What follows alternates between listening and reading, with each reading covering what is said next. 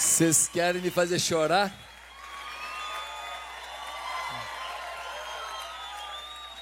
Obrigado pela sua pela sua manifestação de amor. Eu a recebo. Porque quero viver no plural. Obrigado, Vux. Benção demais. Queridos,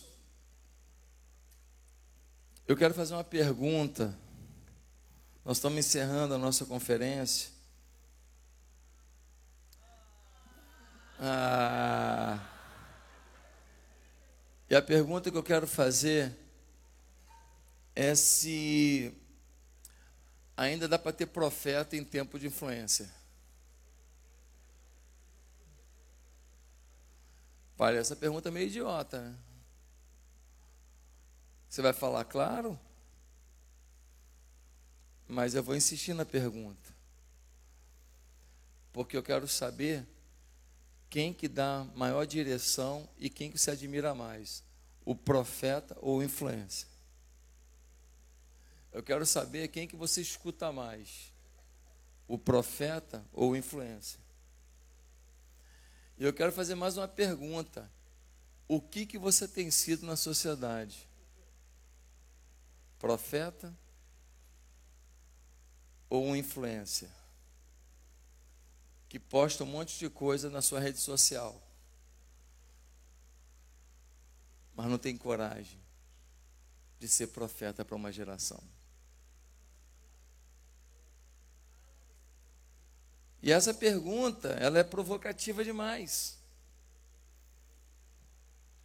Porque a Bíblia nos faz um relatório sobre os profetas. E tem muita gente que acha que a profecia foi interrompida no Velho Testamento, que é uma grande mentira. A palavra profética continua no Testamento de forma muito decisiva, a ponto do apóstolo Paulo, em Efésios capítulo 4, dizer que Deus designou alguns para apóstolos, outros para profetas, outros para evangelistas, outros para pastores e mestres com o fim de preparar os santos, você, para a obra do ministério, para que o corpo de Cristo seja edificado. Ou seja, a igreja, ela ainda hoje, ela depende dos cinco ministérios. Ela depende da voz profética, do pastoreio, do mestre, do apóstolo e do evangelista. Diante do momento crítico que a gente está vivendo, eu sinto Deus perguntando assim: até quando a voz profética de vocês será tão restrita diante da voz que grita das influências digitais? Até quando vocês vão escolher o que dizer? E eu te pergunto: você não está medindo suas palavras quando você escreve na rede social? Você não está medindo as suas palavras quando você vai fazer alguma crítica de algum assunto. Você não está pensando nas palavras que você usa com medo de ser taxado de um monte de labels que eles estão colando na gente o tempo inteiro? Racista, homofóbico, misógino, fascista,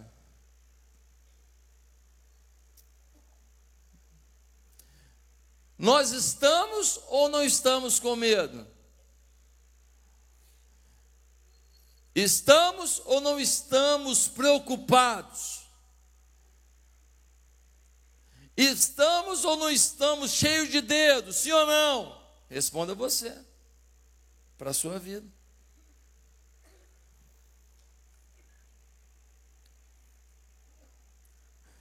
Vocês decidiram restringir a palavra profética. Talvez Deus esteja perguntando.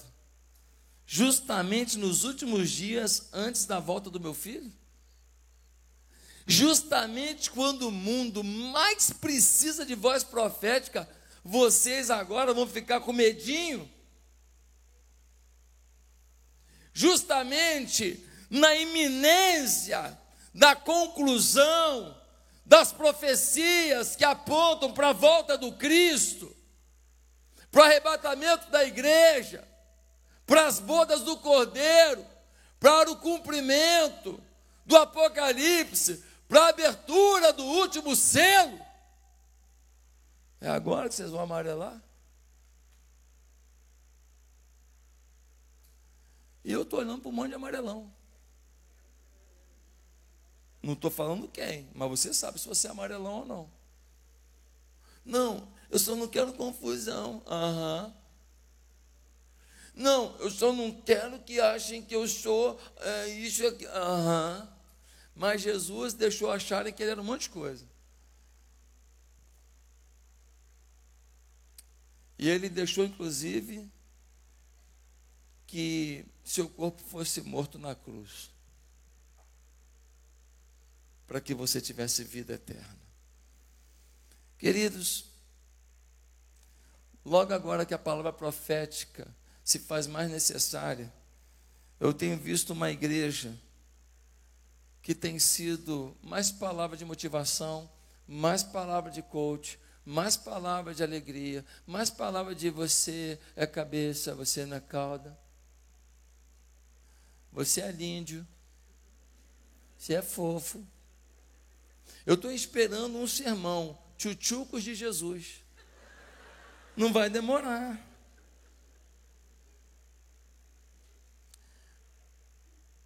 Nós estamos vivendo um contrassenso entre o momento de urgência e a atitude de complacência. Queridos, um dos motivos pelos quais a palavra profética está embaixo, sabe o que é? É porque a vida do profeta não é fácil. Profeta toma couro, profeta é preso, profeta apanha, profeta é xingado e profeta morre. Está cheio de gente querendo abrir igreja. Todo mundo começa a dar ruim, a carreirinha que ele está no, no gospel, ele fala: Vou abrir uma igreja para ver se eu arrumo uma mamata. Ver se eu arrumo uns bocoió que não vão ter acesso a mim, porque eu sou profeta. Mas eles vão dar o dízimo deles lá, a ofertinha deles lá, e está tudo certo. Mas a pergunta é: quem está afim de pagar o preço de ser profeta? Nós estamos aqui pensando na igreja que vive a verdade em tempos digitais. E em tempos digitais se prolifera de uma forma absurda justamente o que abate, o que desgasta e o que contraria a profecia. O marxismo cultural, o hedonismo, o materialismo, a prostituição tem tomado conta da internet. A pedofilia tomou conta da internet. Tem aplicativo que não dá para abrir. Porque você fala, vou dar uma risada. Você quer abrir para ver uma pegadinha, mas já aparece para você um, uma pessoa que, para ficar famosa, se expõe de uma maneira que eu, eu não consigo entender. Como aquela pessoa depois pensa em ser valorizada, ser especial. Mas se eu falo isso por aí, eu não falei nome nenhum e nem citei sexo nenhum. Se eu falo por aí, o que, que eu sou? Meu corpo, minha regra. Fizeram isso um dia desses. Foram lá na igreja do Joel, Joel Austin, na Lakewood Church, e no meio de um culto, as pessoas adorando a Deus, algumas feministas tiraram a blusa. No meio do culto, ficaram de biquíni. Semana retrasada. Mas isso pode. Isso pode. A imprensa faz nada. Mas nós não temos sido voz profética para dizer isso não pode. Nós respeitamos, mas nos respeitem. nós entendemos que você pode agir assim com a sua vida, com o seu corpo, com os seus valores, mas respeite o que eu penso, o que eu sinto e a minha fé. Ah, meus amados irmãos, quais os atributos que um profeta de Deus verdadeiro não pode deixar de ter? Algumas pessoas podem achar, ah, o profeta é aquele que fala bem, é aquele que tem um dom de comunicação, é aquele que sabe gerenciar isso, que sabe gerenciar aquilo, é aquele que sabe motivar assim, motivar assado. Gente, o profeta só tem que querer obedecer a Deus. Ah, curso para profeta. Pega o seu curso, joga no inferno. Qual foi o curso de Isaías? Qual foi o curso de Jeremias? Que história é essa? Curso para profeta? Onde que vou inventar mais coisa? Quem vocaciona o seu povo para a voz profética é o Espírito Santo. Não tem curso para isso, tem curso de Bíblia, de aprender a Bíblia para depender da palavra, para se inspirar na palavra, para ter a revelação da palavra, e depois, a partir da palavra, entender o que Deus quer comunicar. Queridos, é hora de resgatarmos o caráter profético da igreja. E eu não quero demorar, porque foi muita coisa hoje, mas eu queria ler um texto bíblico com você. Queria que você me acompanhasse, Mateus capítulo 3, versículo 1 a 8. Porque daqui a gente pode tirar lições muito preciosas, se a gente quer resgatar o caráter profético da igreja. E quando eu falo caráter profético da igreja, eu não estou falando o caráter profético da instituição, eu estou falando o caráter profético da sua vida. Você é a igreja. Porque tem muita gente que fala assim: é, a igreja tem que ter caráter profético. Ele está querendo o quê? Os pastores ter caráter profético? Que é o quê? Que a gente abra a boca, fala tudo sozinho. Se der ruim, a gente paga a conta. Você lá no seu colégio, no seu trabalho, na sua rua, na sua vizinhança, no seu condomínio, ó. Ó! Oh!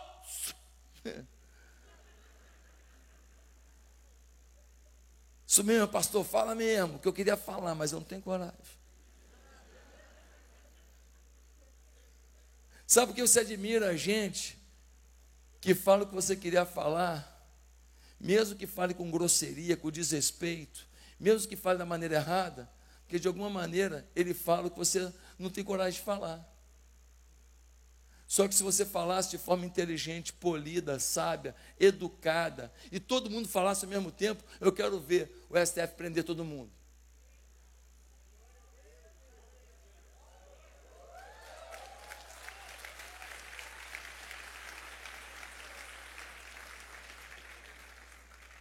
A palavra profética respeita as leis, respeita as instituições, mas faz valer o seu respeito seu respeito próprio, como servo do Senhor.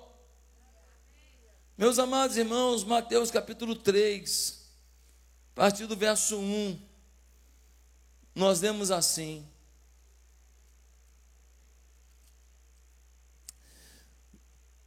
João Batista prepara o caminho. Naqueles dias surgiu João Batista pregando no deserto da Judéia.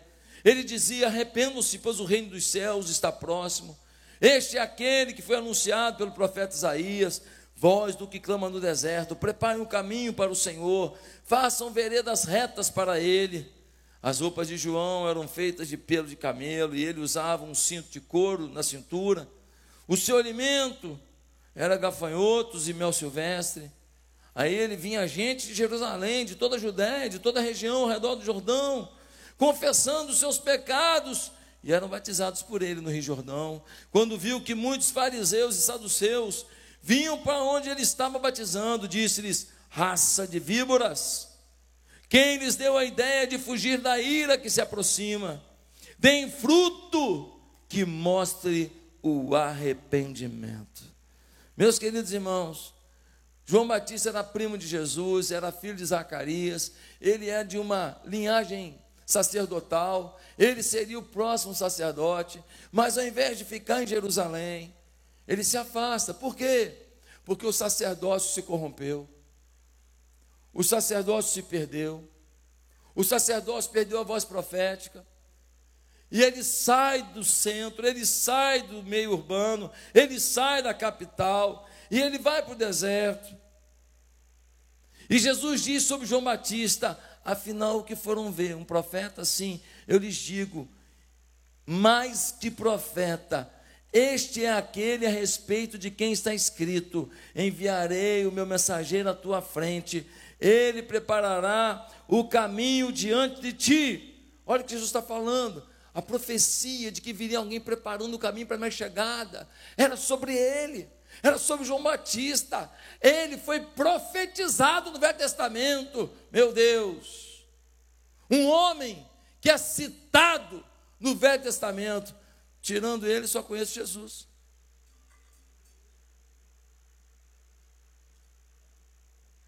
E ele diz mais o Senhor em Lucas 7: Eu lhes digo que entre os que nasceram de mulher não há ninguém maior do que João.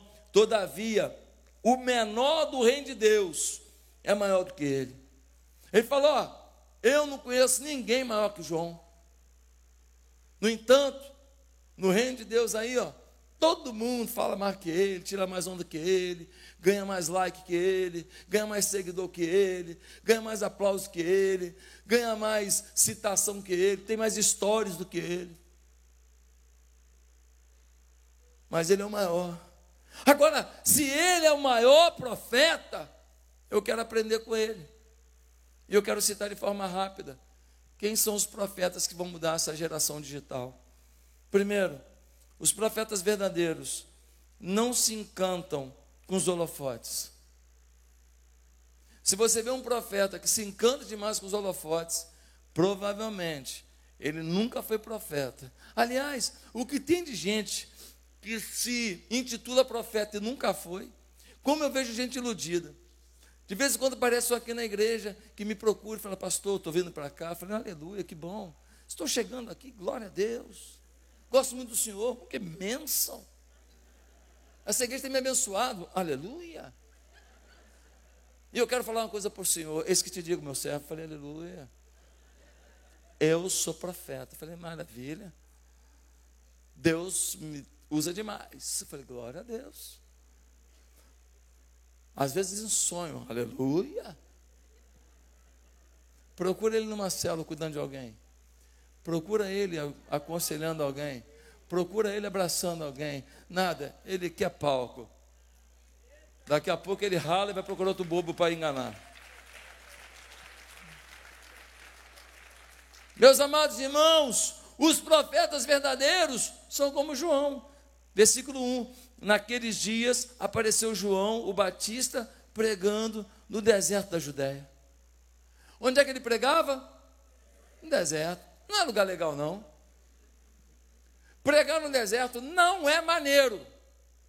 Maneira é pregar no centro urbano, maneira é pregar na catedral, maneira é pregar na conferência, maneira é pregar para a multidão, maneira é pregar no estádio, pregar lá na praia de Copacabana, a multidão. Pregar no deserto, um calor danado, um lugar ruim, um lugar complicado, um lugar de pouca água. É lá que ele prega. Ele, João, vivia no deserto e pregava a todos que por ali passavam, ou a todos que o procuravam. Ele era um estrategista, sabia que muitos iriam para perto do Rio Jordão a fim de ter água. Então, ele colava no Rio Jordão e quando o pessoal vinha, ele pregava. Você sabe que tem uns caras que vão para o cemitério e fazem igualzinho? Ninguém deixa eles pregar na igreja. Ninguém chama eles para pregar na Conferência Atitude Brasil. Eles vão para o cemitério, sobe lá e começa. Deus ama você. Aquele que se arrepender será salvo. Entrega o teu caminho ao Senhor. E vai passando os cortejos. E vai passando os caixões. E os caras pregam para duas, três mil pessoas por dia. Eles decidiram pregar. E alguém passa e fala: ele é maluco. Mas não, maluco é quem não prega. Porque esse maluco aí vai morar na mansão. Esse maluco aí, de repente, é vizinho de Abraão. Meus queridos irmãos, João não estava em púlpitos famosos, em conferências internacionais. Deserto é um lugar que depois do culto, ninguém fica com você. Deserto Acabou o momento que foram pegar água no Jordão, todo mundo vaza, você fica sozinho. É, a vida do profeta muitas vezes é solitária. A vida do profeta muitas vezes é complicada. Mas por que, que o João pregou no deserto? Algumas possibilidades. Primeiro, não era bem-vindo em todos os lugares. O profeta não é politicamente correto. Ele fala o que Deus quer que ele fale, ele não agrada todo mundo. O profeta não é uma pessoa que fala o que todo mundo quer ouvir. Se estiver preocupado em não perder seguidores ou em não ser criticado, o profeta você nunca vai ser. E eu fico vendo alguns influenciadores do meio gospel que falam tanta coisa bonita, tanta coisa legal, tanta coisa maravilhosa mas não vejo se posicionando por nenhuma causa de justiça da nossa nação. E eles são pessoas boas, são pessoas legais, mas não são profetas. Segundo lugar, por que ele estava no deserto? Porque deserto tem menos interferência na busca de Deus.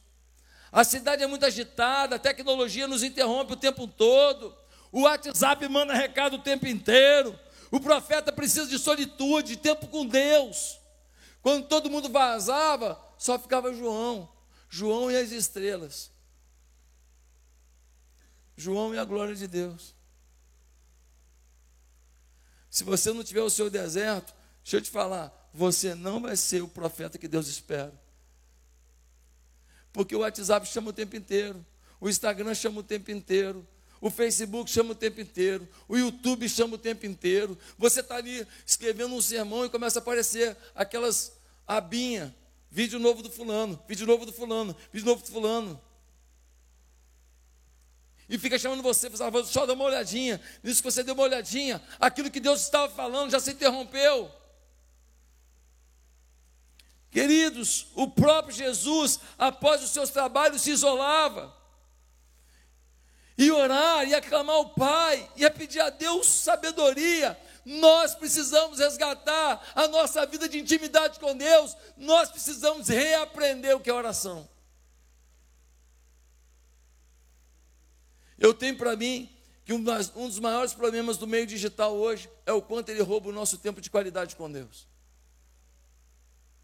A maioria das pessoas está lendo Bíblia no celular, e é junto da passagem bíblica que vai aparecendo os comunicados, as notificações. Você nunca mais lê a palavra na autoridade, no respeito e no temor devido. Isso é como estar tá conversando com uma pessoa e você está falando com a pessoa e aí você fala, só um instantinho, e vê no WhatsApp. Ah, pode falar. Ah, só um instantinho. Ah, só, só um instantinho. É assim que a gente está ouvindo a voz de Deus. A gente se encontra com Deus e é interrompido o tempo inteiro. Deus já saiu da sala e você está lendo, não sei nem porquê. Queridos, em segundo lugar, quem são os profetas verdadeiros? Eles proclamam uma mensagem centrada no reino de Deus e não no reino dos homens. Olha o versículo 2: dizendo: Arrependei-vos, porque é chegado o reino dos céus. Tem muita mensagem sendo pregada que acaba se tornando apenas um tipo de autoajuda, um tipo de coach, um tipo de terapia de grupo, um tipo de autoajuda é, de, de grupo, de comunidade, de segmento feminino, masculino, jovem. Em algumas igrejas, a postura hoje, e são igrejas famosas, é não toquemos em assuntos polêmicos. As pessoas vão chegar, serem amadas, trabalharem como voluntários e aos poucos eles vão se adaptando, eles vão gostando e aos poucos o evangelho muda a vida deles. Mentira. Aos poucos eles influenciam os que ainda queriam o evangelho. Nunca uma batata podre dentro do saco virou batata boa.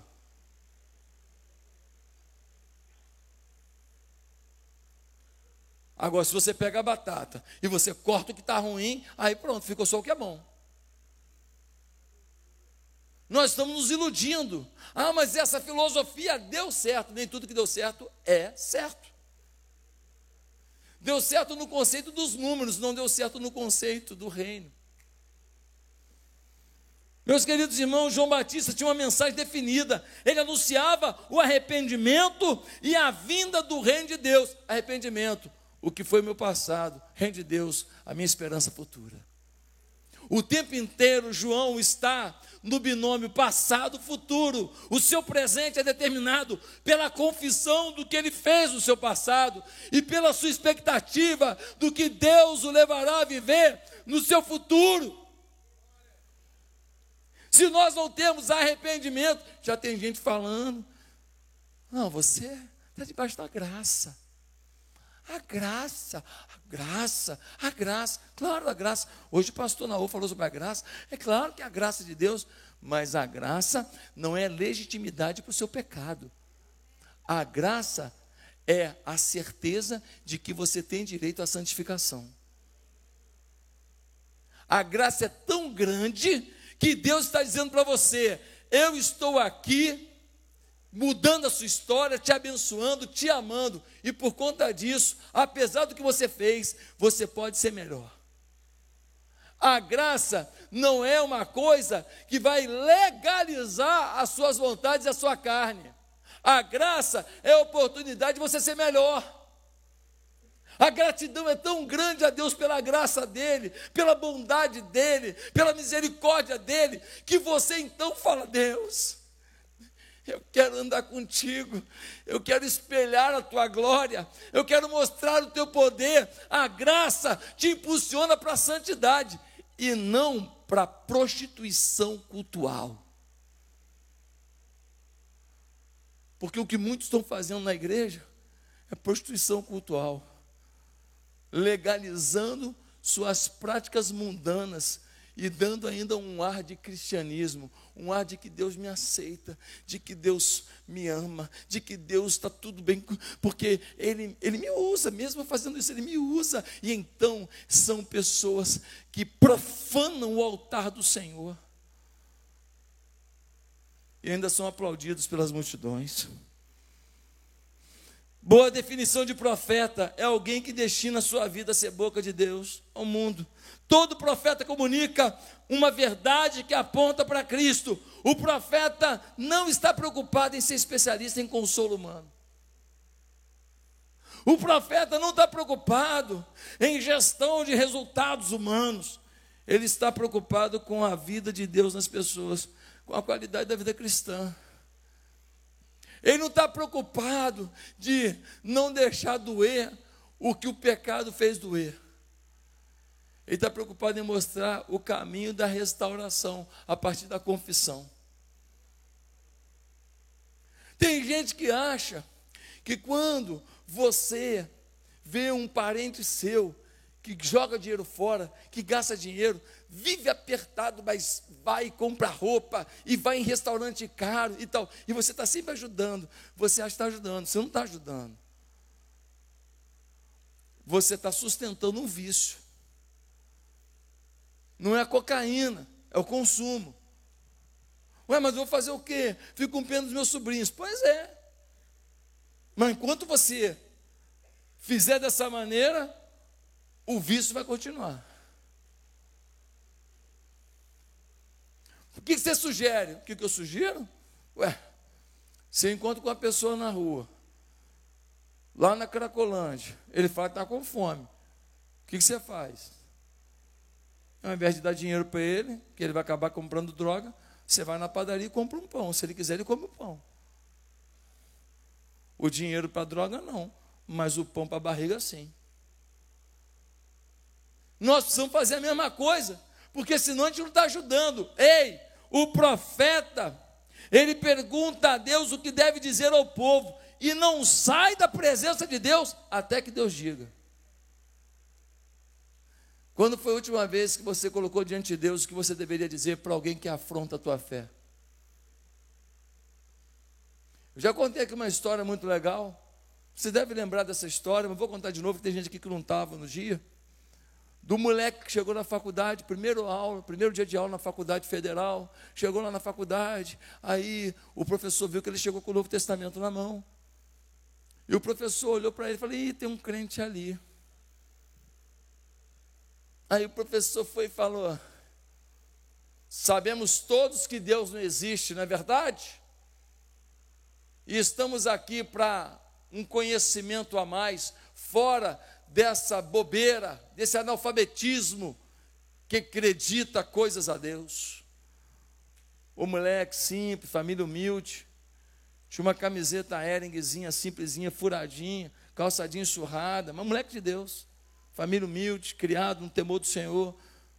Tinha um monte de crente lá, filho de gente boa, talvez algum parente seu estava lá. Falaram nada, ó, boca de siri, mas o menino não. Ele levantou a mão e falou, professor, com todo respeito, mas Deus existe sim, inclusive falei com ele hoje. O professor falou: Ó, oh, temos aqui um crente. O professor já estava preparado para marginalizar alguém. Ele enfia a mão numa gaveta, tira um ovo. Ele fala: Então é o seguinte: se Deus existe, as coisas não funcionam pelas leis naturais, eu vou pegar esse ovo e vou soltar no chão. Se Deus existe, ele não vai quebrar. Mas se ele cair no chão e quebrar, é porque existe uma lei natural e Deus não existe. Os crentes da sala, que não tem voz profética, tudo assim, ai, ai, agora deu ruim nesse negócio. E o menino, simples, educado, nunca xingou o professor, não gritou, falou, professor, tudo bem, o senhor quer fazer isso? O senhor só me permite uma coisa? Pois não. Eu vou orar primeiro. Ah, ele acredita em oração, gente. Alguns começaram a rir do menino.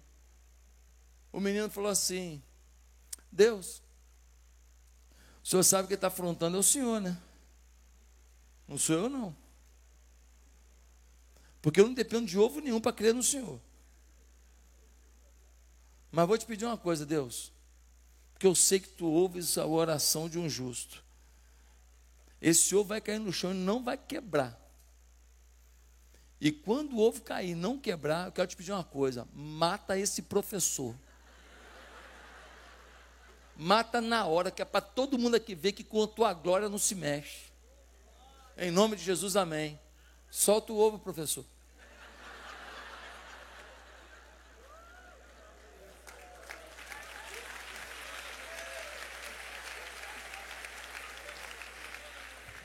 O professor falou: o que, que é? Não tem nada de negócio de, de, de morrer, não, rapaz.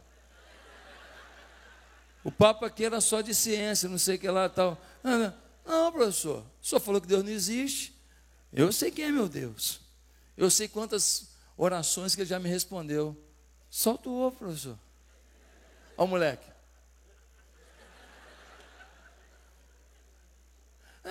Uma bobeira, para misturando morte, falando de morte. Então, ah, vamos, vamos continuar com a aula que temos que parar com essa bobeira. Botou o ovo na gaveta e começou a fugir do assunto. Só tem um problema. Toda vez que o moleque passava na faculdade, todo mundo falava: aquele garoto ali é de Deus, hein? Mas quando o professor passava, sempre tinha um engraçadinho para falar: e o ovo, professor?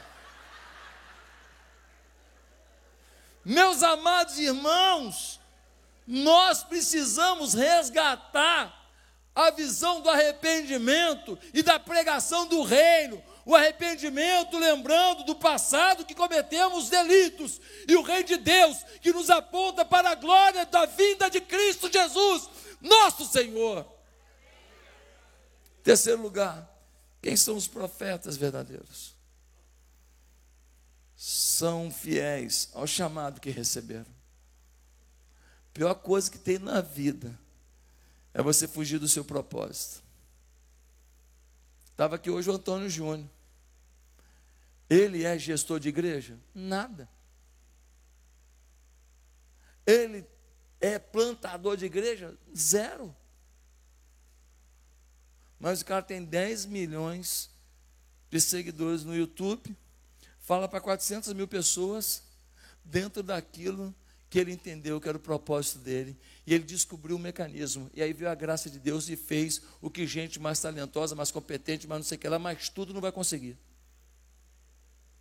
É a graça de Deus para quem descobre o seu propósito. Olha o que diz o versículo 3: Porque este é o anunciado pelo profeta Isaías, que disse: Voz do que clama no deserto, preparai o caminho do Senhor, endireitai as suas veredas. Isaías já tinha profetizado qual seria o papel de João Batista. Ele seria profeta, preparador da chegada do Messias, e foi isso que ele fez. Ele chamou todo mundo para respirar o reino de Deus, chamou todo mundo para o arrependimento, chamou todo mundo para a postura de submissão a Deus e falando: olha, vai vir o Messias aí. E quando Jesus chegou, alguém falou para João Batista: tem um camarada aí fazendo uns negócios incríveis, falando umas coisas impressionantes. E João Batista falou assim: vai lá dar uma conferida. Talvez ele seja o cumprimento da minha profecia. Foram até Jesus e falaram: Olha, João Batista mandou dar uma fiscalizada aqui.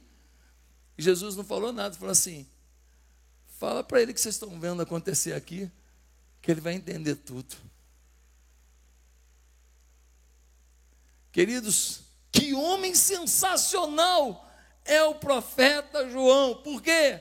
porque ele entendeu o seu chamado. Os profetas do Velho Testamento tinham papéis definidos, alguns estavam exortando reis, alguns estavam exortando autoridades, alguns estavam orientando povos, alguns estavam chamando a atenção do povo no exílio, cada um tinha uma missão. Qual é a tua missão profética? Qual é a tua visão profética? Qual é a tua missão profética? Qual é a ação que você tem que comunicar? Ah, pastor, pensei que tinha um grupo de profetas específicos na igreja. Não, todo mundo aqui tem chamado para ser voz profética. Alguns serão usados de forma especial para serem profetas da nação. Então, tudo bem, mas voz profética no seu trabalho, voz profética na sua faculdade, no seu beat tênis, no seu futsal, no seu futebol de campo, na sua academia, lá no, no seu salão de beleza, a voz profética lá é você. Mas em quarto e último lugar, quarto e penúltimo, quem é o verdadeiro profeta? São os que vivem na simplicidade. Versículo 4: João tinha suas vestes de pelo de camelo e um cinto de couro em torno de seus lombos, e alimentava-se alimentava de gafanhoto e de mel silvestre. Uma figura exótica, né? Esquisito, né? Comia gafanhoto e mel silvestre. Se vestia com roupa, uma roupa esquisita de camelo, um cinto de couro. Eu não sou contra você ter uma roupa boa, eu não sou contra você ter uma roupa que tem uma marca, eu não sou contra o seu, contra o seu sapato ser um tênis bonito. Não. Nós vivemos um tempo diferente. O que eu sou contra é a gente passar por um processo de perda da nossa simplicidade. Talvez para algumas pessoas usar um blazer bonito ou usar um tênis bonito, aquilo não rouba dele a simplicidade. Mas talvez para alguns, pouca coisa já lhes rouba a simplicidade. Quem está entendendo? Ficou claro? Eu não estou preocupado se o Cristiano Ronaldo, se ele tem um avião. Eu estou preocupado em como ele trata os funcionários dele. Estou preocupado em saber como que ele trata a família dele. Qual é a generosidade dele. Ele pode ter um avião, ele ganha bilhões de dólares ao longo da vida, e ele tem um avião para se locomover para lá para cá para os compromissos dele. Tudo bem. Mas o quanto disso contribui para o bem dos outros? O quanto disso promove o bem para os outros? Essa é a pergunta que eu faria para ele. Eu perguntaria para eles se a equação crescer e contribuir está equilibrada. Meus amados irmãos, a vaidade tem roubado a essência do chamado profético. Algumas pessoas, elas suplicam uma chance de cantar numa igreja, depois que fica famoso, nossa vida, o cachê é louco. Algumas pessoas, elas perdem uma oportunidade para dar um testemunho, depois que explodem na internet, acham que são celebridades. Só querem pregar se o perfil da igreja for A, B e se a oferta for C, D. E você, é simples? Ou você só é simples de fingimento? Que tua vontade é nascer o que o outro é. Com quem você conversa? A quem você dá atenção? Você prega para pobre de maré de si? Ou você só quer evangelizar o empresário que pode dar um emprego para o teu filho? Você luta por um parente seu que mora no casebre? Ou você só quer estar perto daquele primo rico que te chama para o churrasco de shoulder de 700 reais? A gente tem que pensar se a gente não é bem hipócrita. Em último lugar, são profetas verdadeiros os que não se calam diante da iniquidade. Versículo 7. Vendo ele muitos dos fariseus e dos saduceus que vinham ao seu batismo, dizia-lhes: Raça de víboras, quem vos ensinou a fugir da ira futura? João Batista olhou para os saduceus, para os fariseus, falou: Cara, vocês são religiosos, mas vocês não têm temor, não. Vocês estão vindo aqui não é para ouvir a palavra, não, vocês estão vindo aqui para arrumar um jeito de me criticar. Vocês não estão vindo aqui para receber o arrependimento, vocês estão vindo aqui para arrumar um jeito de gerar para mim um constrangimento. Vocês não vêm aqui para ouvir a palavra e refletir, vocês vêm aqui para ouvir a palavra e depois fazer fofoca entre vocês. Vocês são raça de víboras, vocês são safados. O mesmo fez em relação ao próprio rei Herodes. Falou, cara, você é rei, cara. Você é rei. Você tem que ser exemplo, rei. Você não pode roubar Petrobras. Você não pode roubar Eletrobras. Você não pode falar que você não está condenado. Você não pode, você não pode mentir.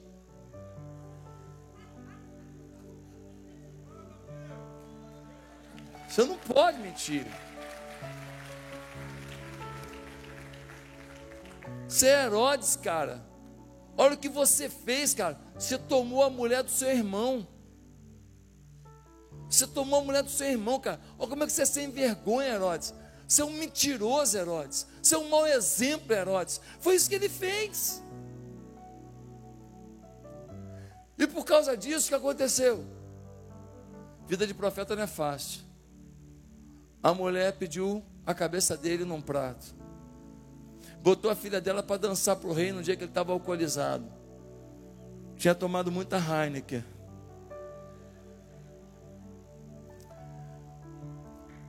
O homem ficou encantado com a moça. Ela tinha treinado para o TikTok, estava dançando bem demais. Ele ficou encantado, virou para a menina e falou assim: Me peça o que você quiser. Ele era amante da mãe dela e já está encantado com ela. Você vê que quando a gente começa a abrir brecha na vida da gente, a gente não para. E quando a igreja passa a mão na cabeça de quem está abrindo brecha, a igreja está dizendo: Ó, oh, me ajuda a abrir mais brecha na igreja e estragar o que ainda resta. Ele vira para a menina e fala: Você pega o que você quiser, coisa linda, teteia. A garota podia falar assim: Eu quero metade do teu reino, porque ele falou: Até metade do reino eu te dou.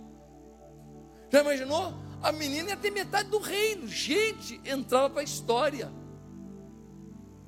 Ela falou: Não, minha mãe me falou para eu pedir a cabeça do João Batista num prato. Ei, não são poucos os pais que têm ensinado os seus filhos a matar a profecia.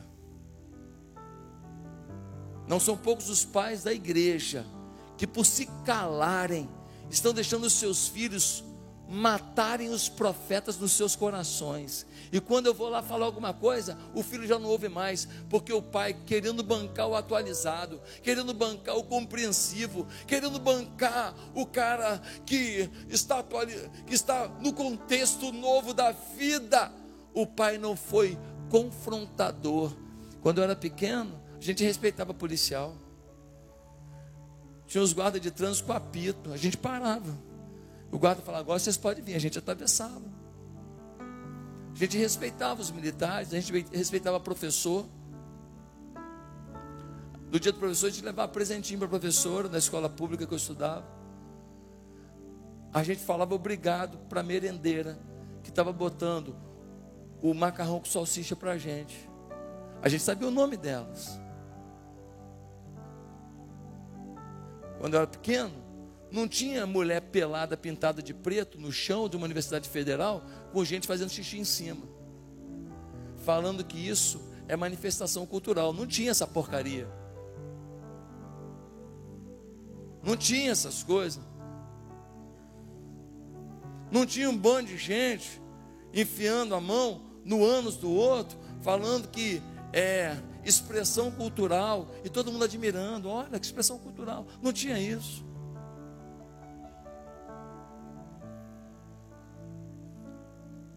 A gente está permitindo que o mal se prolifere e a gente calado, a gente com medo, a gente não querendo ser cancelado. Queridos, eu quero concluir dizendo: essa é a hora que não podemos fugir do nosso chamado profético. Pastor, e se der prisão? Deu.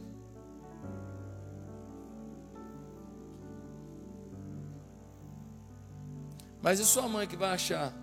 Conta para ela não.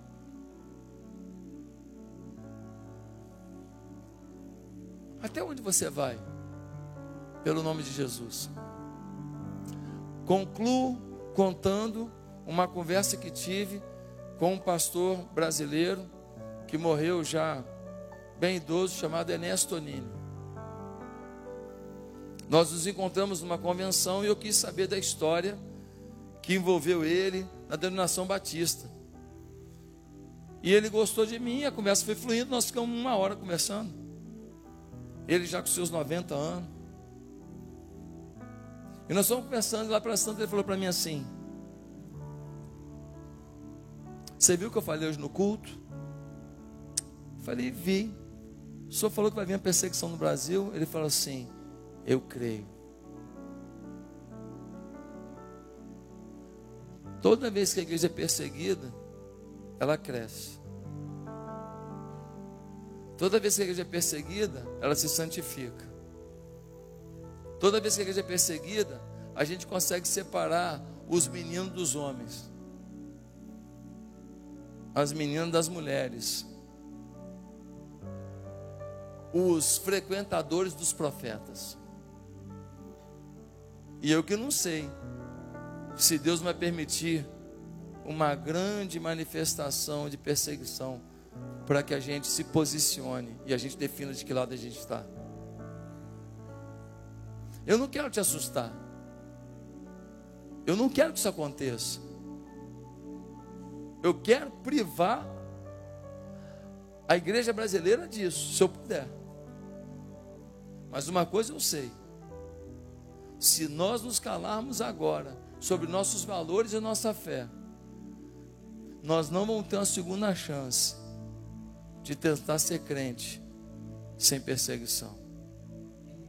Agora, a decisão é sua. Você quer a recompensa do profeta? Você quer ser recebido com honra no céu? Você quer receber um abraço de Cristo dizendo: Gostei, hein? Você fez bonito, hein? Gostei, hein? Você me honrou, hein? Ou você quer ser aplaudido pelos homens e ser vergonha diante do Pai? Nós podemos crer que juntos seremos uma voz profética imbatível. Nós podemos crer que juntos ninguém vai nos parar. Nós podemos crer que nós todos falando ao mesmo tempo, nós vamos gerar uma revolução. Vai ter voz contrária, vai ter gente xingando, vai ter a imprensa, vai ficar maluca, mas vai se danar, porque a glória de Deus vai vir e eles vão se converter também. Nós podemos crer que esse Brasil Deus nos deu e nós, como igreja de Jesus, não vamos recuar. Se a simplicidade tomar nosso coração, se a coragem tomar o nosso coração, se o sentimento de responsabilidade profética tomar o nosso coração, uma coisa eu te garanto: Deus não vai deixar você passar por alguma coisa que Ele não vai junto com você. E você terá experiências e respostas de Deus que nenhuma bênção dessa vida se compara. Sabe por quê? Porque lá em Hebreus tem lá uma galeria dos caras que deram a vida. Tem uma galeria lá dos que morreram. A própria Bíblia diz aí: quem paga o preço é herói, quem é frouxo é vergonha, é morno e tem que ser vomitado. E você? É profeta ou é vômito? Que Deus faça de cada um de nós, eu queria ouvir o seu, eu quero. Que Deus faça de cada um de nós, profeta, corajoso, com educação, sem gritar, sem, sem bater, sem xingar, sem entrar em, nas vias de fato, sem desrespeitar, sem querer falar, e você quer isso? Não, não, não. Simplesmente, olha, eu respeito sua posição, mas a minha posição é essa, porque eu vou influenciar o mundo com amor, mas com a verdade. Que Deus nos abençoe. Amém. Queridos, nós vamos encerrar agora a nossa a nossa conferência. E nós vamos fazer um ato profético. Você pode ficar de pé? Vai aparecer agora aqui um QR Code. Esse QR Code tem uma mensagem evangelística de dois minutos. É uma mensagem assim: Romanos 3,23, Romanos 6,23, João 3,16. Romanos 10, só versículos, só palavra bíblica. E eu queria que todo mundo pegasse o celular agora e que você apontasse para cá, porque eu queria que você pegasse esse link e mandasse para alguém agora. Todos os seus grupos de WhatsApp, seus grupos, todos os seus grupos, sua lista de transmissão, você vai mandar. Se você não estiver conseguindo pegar, você recebeu um e-mail agora, você se inscreveu na conferência, você recebeu um e-mail, tem um e-mail aí com esse link. Você pode pegar no seu e-mail. Mas se você conseguir pegar o QR Code aqui, você pega o QR Code. Eu acho que tem também gente com plaquinha no caminho. Tem? Cadê as plaquinhas? Ó, tem na televisão lá. Onde é que tem plaquinha? Levanta as plaquinhas, gente. Ó, ali tem plaquinha, ó. Quem não tiver conseguindo a plaquinha. Nós vamos ser voz profética. No vídeo eu digo assim: olha, se você está recebendo esse link, é porque você é muito amado por uma pessoa que se preocupa muito com você e quer muito te ver cada dia mais perto de Deus. Então, todo mundo que receber, eu estou dizendo que ele foi lembrado por você, que você se preocupou com ele. Está todo mundo com celular? Tem alguém que não tem celular aqui? Nós vamos orar pela sua conexão com o mundo. Acabou a bateria? Ah, gente, mas tem no seu e-mail. Chegar em casa, se você se inscreveu na conferência, você tem no seu e-mail. Então, eu queria que agora, essa outra plaquinha deve ficar comigo, essa aí. Essa aqui. Aí o celular. Então, gente, estão conseguindo pegar o QR Code? Está dando para pegar? Lá de trás pegou? Pegou? Pegou? Deu certo? Deu?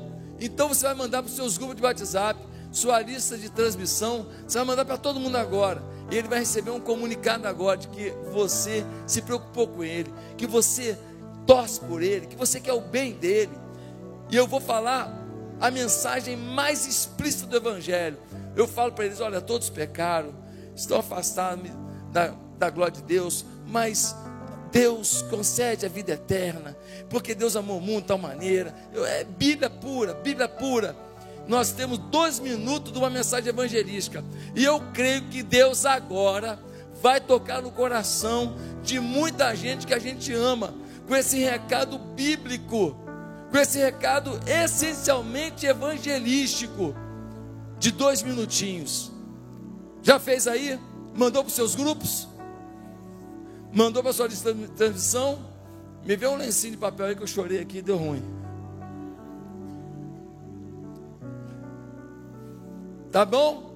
Tá todo mundo aí? Conseguiu? Manda esse vídeo, manda agora. Pegou o link? Cadê o Luizinho? Obrigado, Luizinho. Ih, caiu tudo, Luizinho. Toma aí. Amém? Então agora que nós fizemos isso, eu queria que a gente orasse. Está mandando os seus grupos? Está mandando? Eu queria que você orasse agora. Estenda a mão comigo. Senhor, repete comigo, Senhor, que essa rápida palavra evangelística que eu enviei alcance o coração em momento favorável. Eu quero esse instrumento profético nessa vida. E não há nada mais profético do que anunciar a vida eterna em Cristo Jesus. Prepara os corações, transforma as vidas para as quais esse vídeo vai chegar. Em nome de Jesus. Em nome de Jesus. Como profeta do Senhor, eu oro e peço que a partir de hoje, com educação, com amor, com carinho, sem grito, mas com coragem, eu me posicione como profeta para essa geração, porque eu sei que a tua recompensa é abundante, é incrível para esse tempo e para a eternidade. Em nome de Jesus. Amém e amém. Vira para a pessoa do lado e fala: Você profetizou, hein?